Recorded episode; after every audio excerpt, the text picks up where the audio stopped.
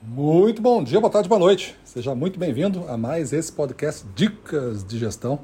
Eu sou Gustavo Campos, instrutor-chefe do Ressignificando Vendas, e o nosso tema de hoje é estudar a concorrência para identificar a sua proposta e posicionamento de negócio.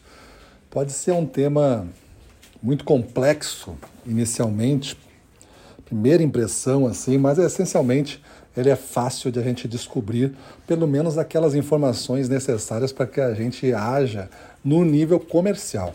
A gente não está falando aqui de nada de muito mais complexo do que isso. Já temos complexidade suficiente na área comercial para se resolver. Como é que você pode fazer isso? Né? Imagine que uma loja ou uma indústria para quem você vende, para o seu cliente lá, existe um espaço determinado é, esse espaço pode ser pelo orçamento, pode ser pelo espaço físico mesmo. E aí tem algumas gavetas, como se fosse um grande armário. Cada uma dessas gavetas, ao ser abertas, tem uma proposta dentro. Essa gaveta está cheia, não tem como botar outra coisa. Imagina o seu armário, você abre uma gaveta, tem meias. Não dá para botar a camiseta na gaveta porque está cheio de meia. Está ocupada já. Essa é a gaveta das meias. Mesma coisa é no seu cliente. Imagine um grande supermercado. Cada fileira, cada corredor é uma parte do armário. E dentro de cada corredor, uma, uma porta do armário se abre, existem várias gavetas e prateleiras. Umas menores, umas maiores. É assim que é distribuído as coisas no supermercado, cada um com o seu posicionamento. Os melhores lugares estão para as melhores propostas. E você tem que saber ser uma pessoa que entende dessas da leitura dessas propostas para não ficar brigando por vagas já ocupadas e talvez bem administradas, bem gestionadas, muito bem vendidas e defendidas por isso, e deixando de brigar porque você não está vendo oportunidades de gavetas abertas, prateleiras abertas, coisas que você poderia ocupar. Como é que você descobre isso? Existem algumas maneiras que a gente recomende. Né? Primeiro, é você fazendo um, uma busca mesmo né? em redes sociais dos seus concorrentes para tentar descobrir quais são as gavetas que ele quer ocupar e também uma busca numa internet ampla, pesquisando sobre palavras do seu segmento. Né? Se você vende sabão em pó, ração, roupa, água, chocolate, você vai botar ali, né? Venda de chocolate de cidade tal. Né? Você vai ver quem é que aparece, quem é que é patrocinado, quais são as mensagens que estão dizendo. Um está dizendo que é o melhor, outro está dizendo que é a mais antiga fórmula. Eu estava agora numa viagem na Itália e passei por um, uma, um trailer que estava dizendo assim: a fórmula original dos torrones italianos, 1800 e alguma coisa. Comprei um torrone. E o torrone lá custou 6,50 euros. Aí tu você converte, né?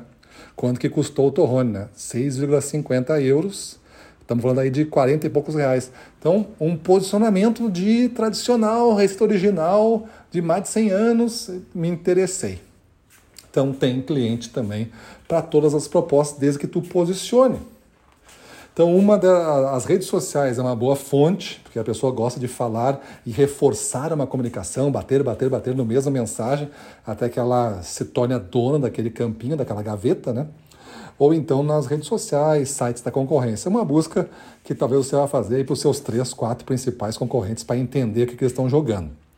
Depois você pode também é, ir perguntando para alguns usuários que gostam de comprar a marca do concorrente que, que ele compra? Por que, que você compra essa marca é, é, de produto de camiseta, de chocolate, de ração? Por que, que você compra essa marca? Deixa a pessoa falar. Ela vai dizer, ah, porque eu confio nela. Mas por que, que você confia? Ah, porque ela nunca me deixou na mão. Já faz mais tantos anos que eu compro. Então você vê elementos que estão gerando essa compra e aí você pode buscar estratégias para romper ou que seja permitido a pessoa não abrir mão disso para experimentar isso. Isso é o que você vai fazer com esse tipo de informação. Né?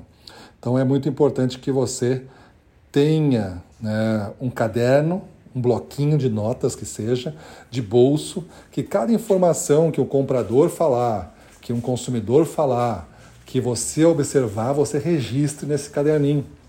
Porque os registros lidos vão fazer que você chegue numa conclusão, mas a memória vai sempre esquecer algumas coisas. Depois você não vai lembrar. Que data mesmo era o Coltorrone? Era que data, que ano? Era de 100 anos ou era 50 anos?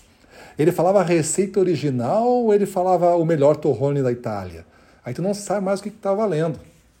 Então você tem que anotar. Essa é uma ação estratégica, viu? É uma ação estratégica. Aqui eu falo às vezes coisas bem táticas, tipo visual merchandise ou faça uma lista dos interesses do cliente, coisas bem táticas, bem operacionais mesmo de venda para você ter essa informação e usar, e outras um pouco mais estratégicas, tipo essa. Se você brigar pelas gavetas erradas, hum, teu produto pode ser o melhor que tem no mercado, mas pelas gavetas erradas ele não vai entrar. Então escolha suas gavetas muito bem e defenda a sua proposta. E aí você vai ver que as vendas vão ficar muito mais fácil. Beleza? Então é isso aí. Faça isso, mude sua vida e vamos para cima deles.